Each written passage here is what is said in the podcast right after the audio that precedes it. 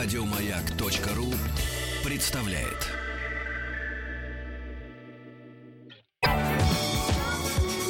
По заказу Гостелерадио. Семидесятники.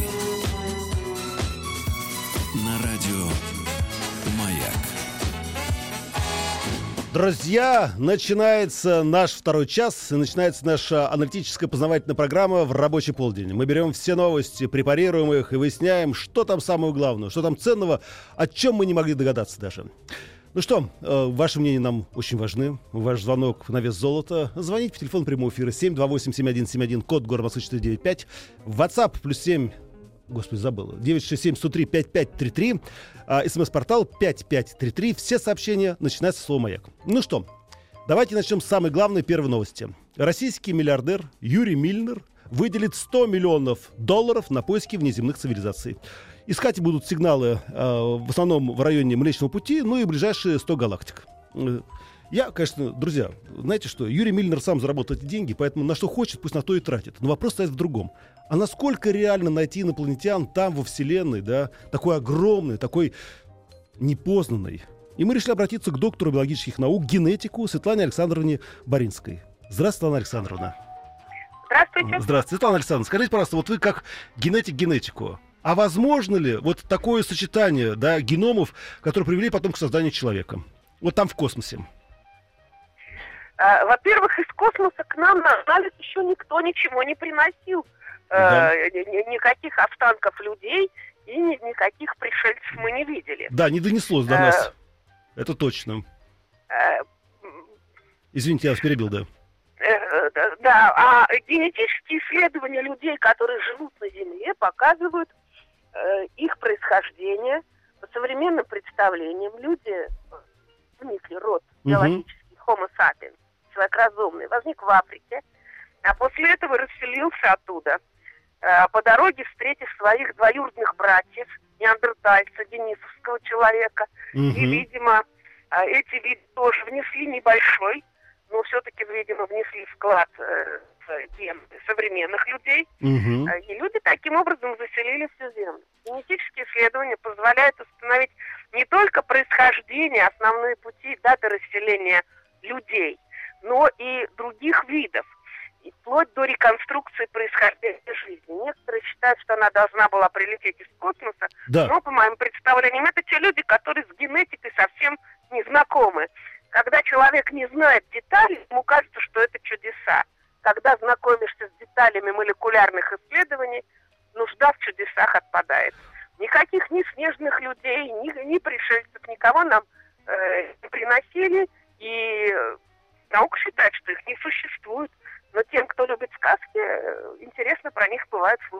Светлана Александровна, а почему так произошло? Ну ведь, ну, ну, если, например, на нашей планете Земля возникла, да, э, эта жизнь, возникли люди, ну почему это невозможно, например, там, в космосе? Никто не говорит, что невозможно. Никто пока что этого не видел.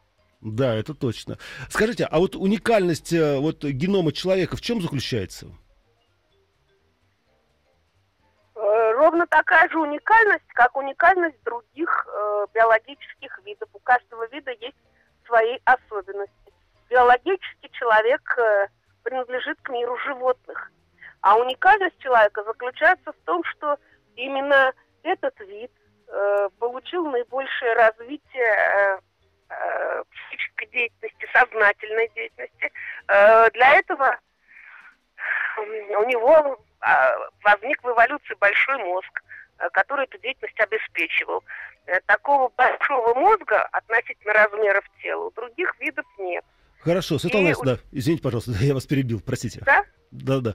Светлана Александровна, скажите мне напоследок, вот э, Юрий Миллер потратит 100 миллионов долларов на поиски этих неземных цивилизаций. Как вы думаете, может быть, это лучше потратить на генетику, на нашу российскую науку, на вас непосредственно? А, Я думаю, что лучше всего было бы их потратить на образование и просвещение в нашей стране.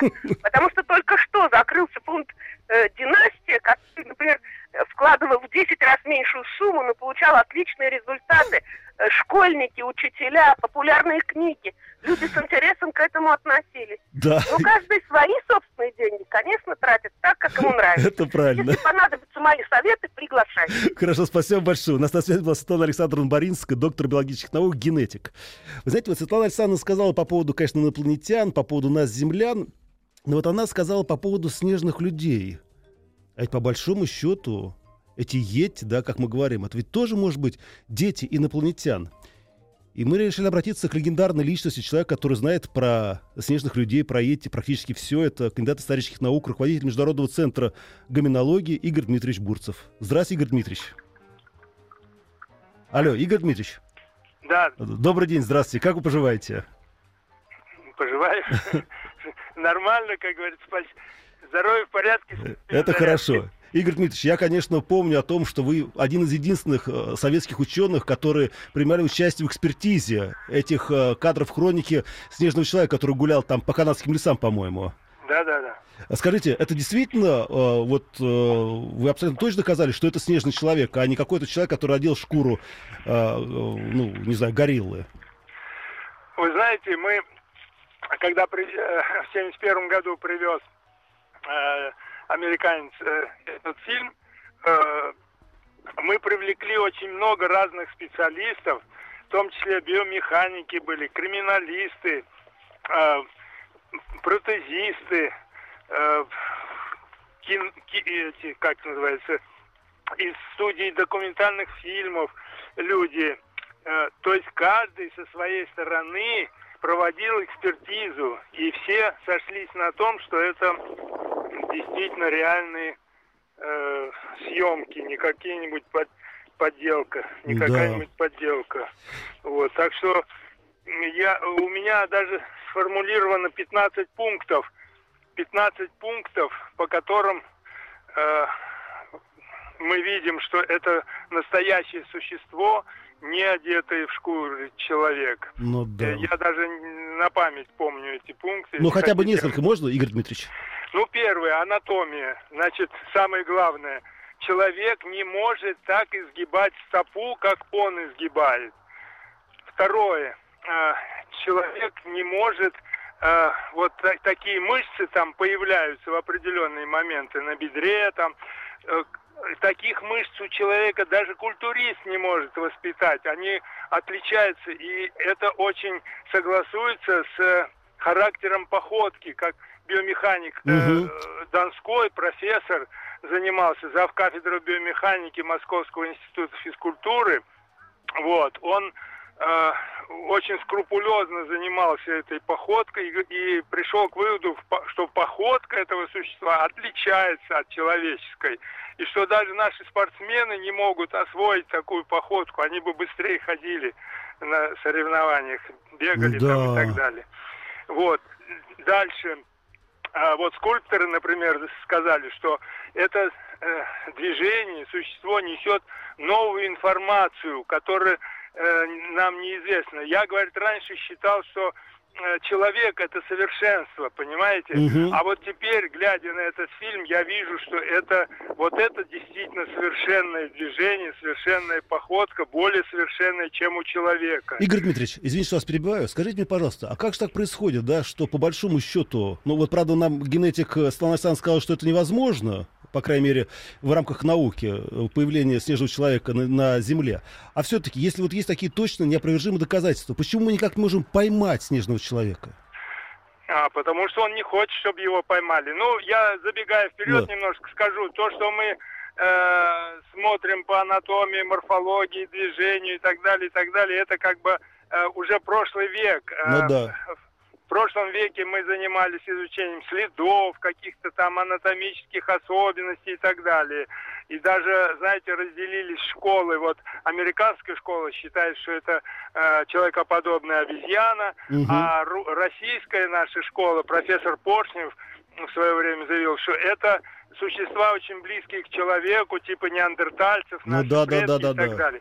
Но с наступлением нового века повернулось совершенно на это исследование э, еще э, приблизило этих существ э, к человеку. И даже больше того, были обнаружены их сверхчеловеческие способности. Я так и чувствовал. Которые... Игорь а? Да я говорю, я так и чувствовал. И скажите мне, пожалуйста, напоследок, вот мы э, вот сейчас э, сообщили новость о том, что э, Юрий Мильнер, миллиард, миллиардер, миллиардер, потратил 100 миллионов на поиски внеземных цивилизаций. А как вы думаете, вообще инопланетяне существуют? Я хочу сказать, что вот мы ищем инопланетян, там где-то какой-то космический разум, где-то за пределами Земли на огромных расстояниях, вот там спорят, сколько туда лететь, сколько обратно и так далее. А у нас на Земле существует цивилизация вот этих самых так, гоминоидов, которые э, очень э, тщательно скрываются, но они обладают очень многими паранормальными способностями. Они пользуются рунами для общения друг с другом. Игорь Дмитриевич, подают сигналы людям. Они живут в едином информационном поле всей Земли, понимаете? Да. Юрий Дмитриевич, вы знаете, да, Игорь Дмитриевич, вы знаете, что я сейчас, думаю... Сейчас, минуточку, да, да, вот да, я да. как раз по теме. Да. Вот а, американский антроп, э, это самый, э, генетик Мельбе Кетчем исследовала ДНК и пришла к выводу, что эти существа являются гибридами между человеком разумным и инопланетянами, какими-то пришельцами и они выполняют определенную функцию, видимо, в связи с этим. Игорь так вот, ну да. она исследовала 109 образцов ДНК в течение пяти лет. Несколько лабораторий работали на это и пришли к выводу, что эта гибридизация произошла уже на истории человечества 13-15 тысяч лет назад. Игорь Дмитриевич, я, да, да. Спасибо. Игорь Дмитриевич, вы знаете, просто простите. на землю и соединились с женщинами человеческими. Игорь вот что такое. Спасибо вам большое. На самом деле успехов, счастья, здоровья. И вы знаете, наверное, сейчас многие слушатели скажут, господи, кто это? А вы не поверите мне, это действительно легендарная личность, это светило науки во всем мире, который знает о снежных людях практически все, и к нему можно прислушаться, а можно нет. По заказу Гостелерадио. Семидесятники. На радио «Маяк». Так, ну что, друзья, пережили инопланетян, пойдемте дальше. Вчера чуть-чуть не состоялась мега-сенсация мировая. Дело в том, что столетняя британка Дорис Эйлинг из города Ферхэм получила письмо из городской больницы, извещающее о том, что женщина находится в стадии беременности. Но, правда, через определенное время оказалось, что это шутка, но не шутка, а просто сбой программы. И на самом деле, конечно, столетняя Дорис никакой беременной не являлась а, сенсация не состоялась. Но, с другой стороны, многие в это поверили. А почему поверили? Потому что все дальше и дальше отодвигается этот возраст, когда женщина может рожать. Вы знаете, что оказывается, а, если берем книгу рекордов Гиннесса, самая старородящая женщина, которая зачала естественным способом, это британка Дон Брук, ей было 59 лет. Она вот по подписанию врача э, принимала эстрогоносодержащие препараты и вот забеременела. А самая старая э, женщина, которая родила с помощью ЭКО, это Мария Дель Кармен, которой было 66 лет, когда она родила близнецов. И поэтому мы решили выяснить, а действительно, может быть, пришло то время, когда женщина может рожать и в 50, и в 60, и в 70, и в 80 лет. И решили обратиться к Маргарите Бианин, Бениаминовне Аншиной. Это вице-президент Российской ассоциации репродукции человека. Здравствуйте, Маргарита Биам... Би... Биаминовна. Ну, простите, пожалуйста, Маргарита. Бениаминовна. Бениаминовна, да. Ну, простите меня, пожалуйста. Здравствуйте, Маргарита Бениаминовна. Здравствуйте. Скажите, пожалуйста, действительно, э, в последнее время отступает этот возраст, когда женщина все-таки еще может родить?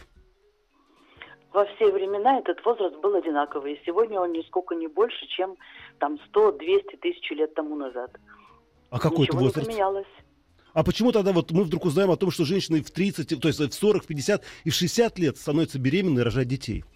Это что? Вы имеете в виду с помощью ЭКО или сами по себе? И сами по себе тоже. Вот, например, я говорю, только что я прочитал э, заявление, заявление книги рекордов Гиннесса. Женщина в 59 лет родила. Британка Дон Брук. Знаете, так бывает, да, угу. один случай на несколько миллионов, когда происходит э, роды в этом возрасте. Я сама знаю женщину, которая родила в 57. Я подробнейшим образом угу. ее спрашивала, как это произошло. Это еще и спланированное зачатие. Можете себе представить. Но это величайшая редкость. А так вообще, еще и во все времена были такие женщины, которые вдруг могли в таком возрасте забеременеть. Это если говорить о том, что сами. Ну да. Скажите, а как врачи к этому относятся, когда женщина рожает в таком позднем возрасте? Что происходит с организмом человека, женщины? Если женщина здорова, да, ничего угу. особенного с ней не происходит. Вопрос только в том, насколько она здорова, да, и хватит ли у нее жизни для того, чтобы вырастить своего ребенка. Потому что если она в 60 лет родила ребенка, то когда ему будет там 10 лет, то ей уже будет 70. Насколько она способна его растить. Ну да. Поэтому, когда к нам приходят пациенты вот такого возраста с просьбой сделать им ЭКО, мы всегда спрашиваем, первый вопрос, который задаем, есть ли в родне люди, которые готовы этого ребенка взять себе и воспитывать его дальше, если что-то случится с пациентами. Смотрите, то есть вы думаете не только о маме, но и о ребенке, о его воспитании? Мы, безусловно, думаем о ребенке. Ребенок это, как сказать, для родителей это в какой-то степени смысл жизни, а в какой-то степени это восполнение пустоты жизни, скажем так, да? Да. Когда в таком возрасте они приходят по разным причинам. Но ребенок это человек, который, э, сказать, не отвечает за поступки родителей. Он почему должен страдать? Это точно. А врачи сейчас как-то пытаются помочь женщине продлить этот возраст деторождения? Или а это, это невозможно? невозможно. Это генетически заложенный возраст деторождения. Продлить его невозможно никакими сказать, способами. Вы знаете, Это, потому что сказать, мне кажется, что в последнее, извините, что вас перебил, мне кажется, в последнее время женщина так занята своей карьерой, да, образованием, что когда они подходят к мысли о том, что надо родить, они уже находятся в таком критическом моменте. Вы в значительной степени правы. Да, отложенное материнство, называется то, что вы сказали, имеет место быть. На Западе давно, у нас в последнее время. И в значительной степени это связано с тем, что у людей есть иллюзия – что возможности современной медицины таковы, что в любой момент, когда они захотят, в любом возрасте, Ну им да. могут помочь. Это иллюзия. Это не так. Самое большое, что может быть сделано, это можно сдать на хранение свои яйцеклетки в молодом возрасте, затем, когда карьера построена, фигуру уже не надо соблюдать и так далее, вернуться к проблеме деторождения. Но здесь возможны подводные ка- камни. Да, это Яйцеклетки, совсем другая которые были история. заморожены, они могут не разморозиться, они могут не оплодотвориться. И человек, который рассчитывал на это, окажется у разбитого корыта. Маргарита Бен- Бениаминовна, спасибо вам большое, что за ваши правильные, умные слова и, самое главное, за вашу деятельность. Успехов, счастья и до встречи в эфире. У нас связь была Маргарита Аншина, это вице-президент Российской ассоциации репродукции человека. По заказу Гостелерадио. Семидесятники. На радио Маяк. Итак, дорогие друзья, продолжаем нашу аналитическую познавательную программу в рабочий полдень и продолжаем изучать новости, которые приходят нам со всего мира. А, Вчера, я говорил уже, состоялась, не состоялась сенсация.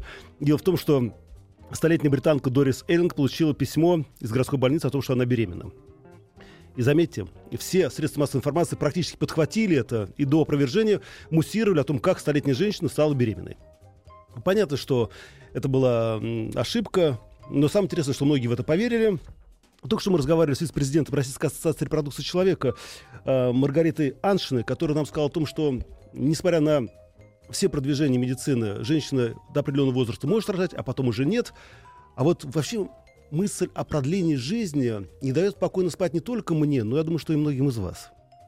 И мы решили обратиться к кандидату биологических наук, геронтологу, начальнику отдела в Институте биохимической физики Российской академии наук Валерию Борисовичу Мамаеву, чтобы узнать, а что делают наши ученые для того, чтобы продлить нашу жизнь. Здравствуйте, Валерий Борисович. Здравствуйте, добрый день. Здравствуйте. Вы знаете, вот в то время, которое, собственно, мы оговаривали с вами, Мгм. я хотел посвятить э, самому главному. Давайте. А что сегодня самое главное? То, что для людей реально, и то, что на самом деле, то есть мечтали о продлении жизни давно, вот, на, только сейчас вот как бы стало это всеобщим достоянием, и уже даже Всемирная организация здравоохранения признала, что вот можно замедлить старение, и где-то в среднем, так, в развитых странах, где-то лет на 10-15 Ого. замедлилось старение.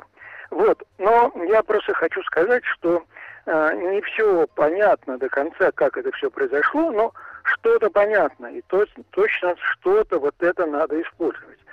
Значит, это что-то, значит, э, как вам сказать, Говорите. уровень селена в организме. Дело в Селена? том, что... Алло, Да-да-да. селена. Да. Вы меня хорошо слышите? Да, хорошо, хорошо, слышу, конечно. Да, э, вот эм, э, дело в том, что как бы мы живем в нелегкое время, и кругом всякого стресса навалом, и защита от этого стресса – это самое главное. А селен входит как раз в, в такую защиту э, через ферменты, глюстен пероксидазу. Он защищает организм от, от этих вот вредных, э, ск- негативных стрессовых воздействий. Ну, стресс, понятно, кругом. Это Кризис, понятно. Валерий Борисович, скажите, далее. пожалуйста, а где мы Вот. можем откопать селен? Значит, он на самом деле везде продается. Кроме того, я хотел сказать, что наши российские ученые давно, селекционеры давно этим занимаются, выводят всякие овощи с повышенным содержанием селена. Вот. И просто это надо чуть-чуть поискать в Мгм. интернете. По-моему, там делают томаты, потом даже горчичную траву делают. В общем, другими словами, есть несколько важных. Вот узловым, наверное, является фамилия Голубкина Надежда Александровна. Мгм. Она очень э, большой энтузиазм, это, энтузиаст этого дела, много лет этим занимается. Валерий Борисович, Вот, можно и я вопрос? очень Да. рад, что в России такое есть. Да. Валерий Борисович, скажите, а почему вдруг селен так взаимодействует на организм? Что происходит с ним? Как-то научно это Значит, доказано? э, я начал говорить, но вообще за 4 минуты трудно это ну, сказать. конечно, да. Значит, дело в том, что в организме э, есть защита от всякого вот стрессового воздействия. И это в основном большая часть это ферменты. Есть, конечно, антиоксиданты, но в тысячу раз более активны это ферменты. Мгм. Ферменты, которые убирают свободные радикалы. И вот эти свободные радикалы э, легко убираются, если в этом ферменте есть селен. Если нет селена, то есть он там один атом в одной субъединице, то всего-навсего нужно принимать там 60 микрограмм. Это, вообще-то говоря, ну, мизерные дозы и стоит дешево. Но эффект потрясающий. То есть в Финляндии этим занимаются уже несколько десятилетий, и у них смертность от сердечно-сосудистых заболеваний уменьшилась в 8 раз. И в 6-8 раз для разных возрастов. Ну да. То есть такого эффекта... Валерий так Борисович, легко- Да, я приношу вам просто искреннюю благодарность от всех наших радиослушателей, от себя лично. Спасибо. Вы знаете, конечно, я не уверен, что прям завтра начну грызть этот селен, но то, что возможность продлить свою жизнь появилась, по крайней мере, в моем тоннеле. Это всегда хорошо. У нас на связи был Валерий Борисович Мамаев, а, кандидат биологических наук, геронтолог, начальник отдела Института биохимической физики Российской Академии Наук. Друзья, и я по поводу селена хочу предупредить, что посоветуйтесь со специалистами. Тут говорят, что в большом количестве селен это яд. Но это совсем другая история. Ладно, поехали дальше. Еще одна новость, которая пришла к нам вчера. В Лос-Анджелесе благополучно приземлился самолет после того, как в него ударила молния. После удара молнии пилот решил, что самолет может быть поврежден и вернулся обратно в качестве меры предосторожности. Об этом рассказал телеканалу представитель Аляска Airlines. Я вдруг подумал, а ведь сколько раз мы летаем в нашей жизни? Это раньше, как говорится, один раз туда и один раз обратно. А сейчас мы летаем практически круглогодично. Часто и часто самолет прилетает там, где область высокого давления или низкого давления, где гроза, и эта гроза, и эта молния может ударить в борт самолета. Насколько это опасно? Мы решили связаться с президентом профсоюза летного состава России, действующим пилотом Мирославом Юрьевичем Бойчуком. Здравствуйте, Мирослав Юрьевич. А, Здравствуйте. Мирослав Юрьевич, скажите, как часто наши пилоты, наши самолеты встречаются с молниями? А, Вы имеете в виду, попадают в грозы, Да. чтобы молния ударил, да? Да. Это очень редкое явление и очень опасное. А почему опасно? Ведь самолет железный, у него громотвод есть. Ну, молния вообще объект опасный, тем более, если он попадает в самолет. Самолет, вы знаете, это практически летающий компьютер, поэтому тут есть проблемы. Да, самолеты наши хорошо современные, оборудованы для того и защищены для таких явлений, но а, все нормативные правовая э, база, скажем, международной гражданской авиации, в том числе и э, российская правовая база, направлена на то, чтобы не попадать в такие условия. То есть, когда, например, гроза, то э, меняется маршрут, да? Совершенно верно, гроза обходится на безопасном расстоянии. В грозу ходить ни в коем случае нельзя. Мирослав Юрьевич, скажите, а какие средства защиты от молнии? Ну, э, воздушное судно сконструировано так, что оно как э, э, громотвод, понимаете? То есть, э, грубо говоря, если электричество, разряд попал в самолет, да, то Мгм. идет, скажем так, все так сконструировано, да, что он уходит в атмосферу через определенные э, части э, воздушного судна. Ага.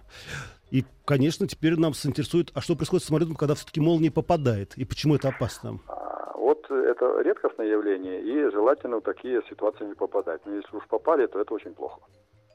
А вот что плохо? Что от, отключается бортовая электроника, двигатели ну, могут заглохнуть? Понимаете, э, трудно говорить, но если молния попала в самолет, то, конечно, возможно а, отключение электроники, отключение компьютера и так дальше. Ведь э, современный самолет это летающий компьютер, поэтому это опасно.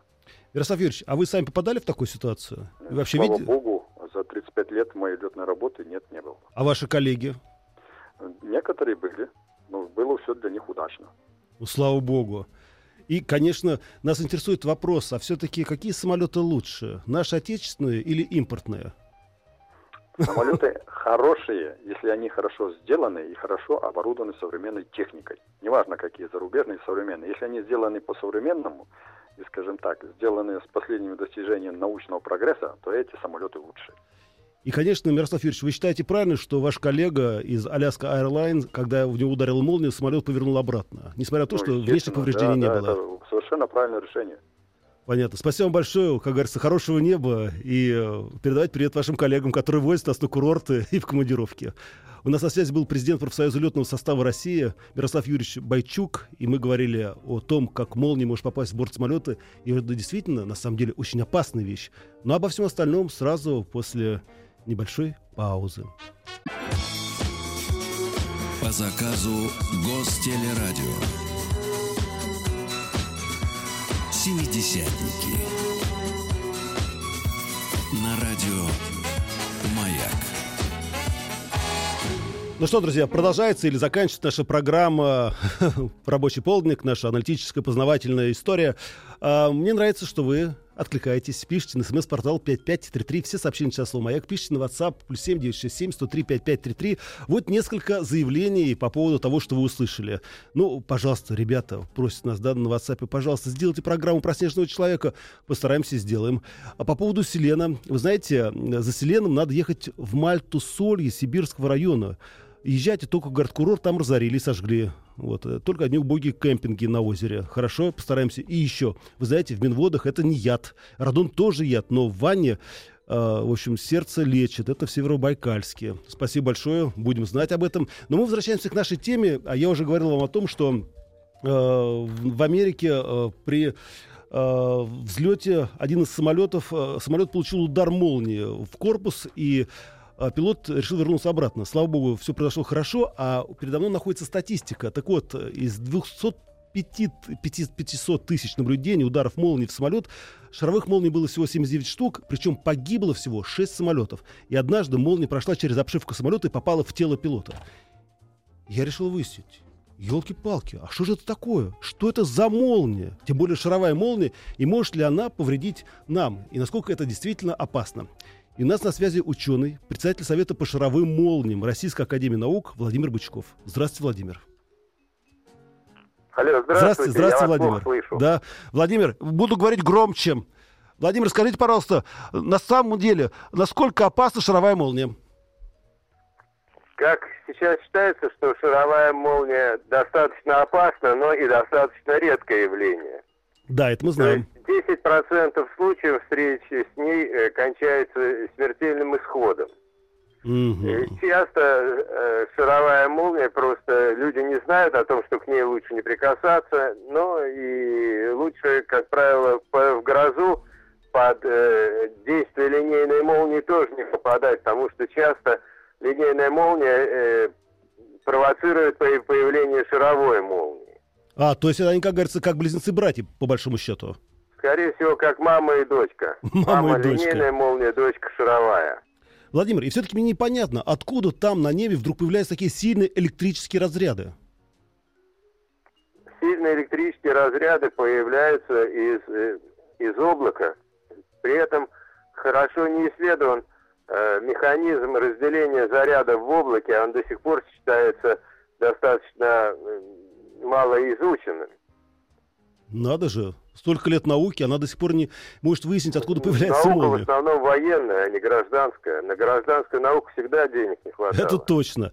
И еще, если говорить о шаровой молнии, я где-то неоднократно слышал, что по большому счету это практически термоядерный реактор. Это правда или Я нет? не могу сказать, что это термоядерный реактор, потому что если бы было что-то такое типа термояда, то тогда бы мы види- видели сильные взрывы от случая к случаю, но шаровая молния таких сильных взрывов не делает. Но Она скорее напоминает э, десятикратно усиленную взрывчатку. Ого. Владимир, пожалуйста, Да. я знаю, что вы ученый. Скажите, что нам делать, когда идет гроза? Все-таки прятаться под Вы дерево. понимаете, когда идет гроза, есть два метода. Есть чисто русский, если гроза, то нужно все закрывать все окна Мгм. и все дымоходовые заглушки, ну то есть э, форточки, балконные двери, все двери, чтобы не было сквозняка, который засосет э, шаровую молнию или который прибудет э, все эти все эти двери при, э, снизит вероятность удара линейной молнии в какой-нибудь проводящий предмет в комнате. Так, это русская А версия. англичане, наоборот, они в этом деле считают, что лучше все настежь раскрыть, тогда все пролетит мимо. Владимир, какая версия лучше, скажите? Ну, я, я придерживаюсь первой версии, потому что она традиционна для России. Да, все-таки мы, россияне, даже жить по российским законам. Да-да-да. Спасибо большое, Владимир. Успехов, счастья в поисках этой шаровой молнии. У нас на связи был ученый, председатель Совета по шаровым молниям Российской Академии Наук. Ну что, друзья, на этом пора прощаться. До завтра. Готовьте ваши мысли, ваши новости, ваши слова и ваши телефоны, и ваши гаджеты. Да, до встречи на Радио Маяк. Еще больше подкастов на радиомаяк.ру.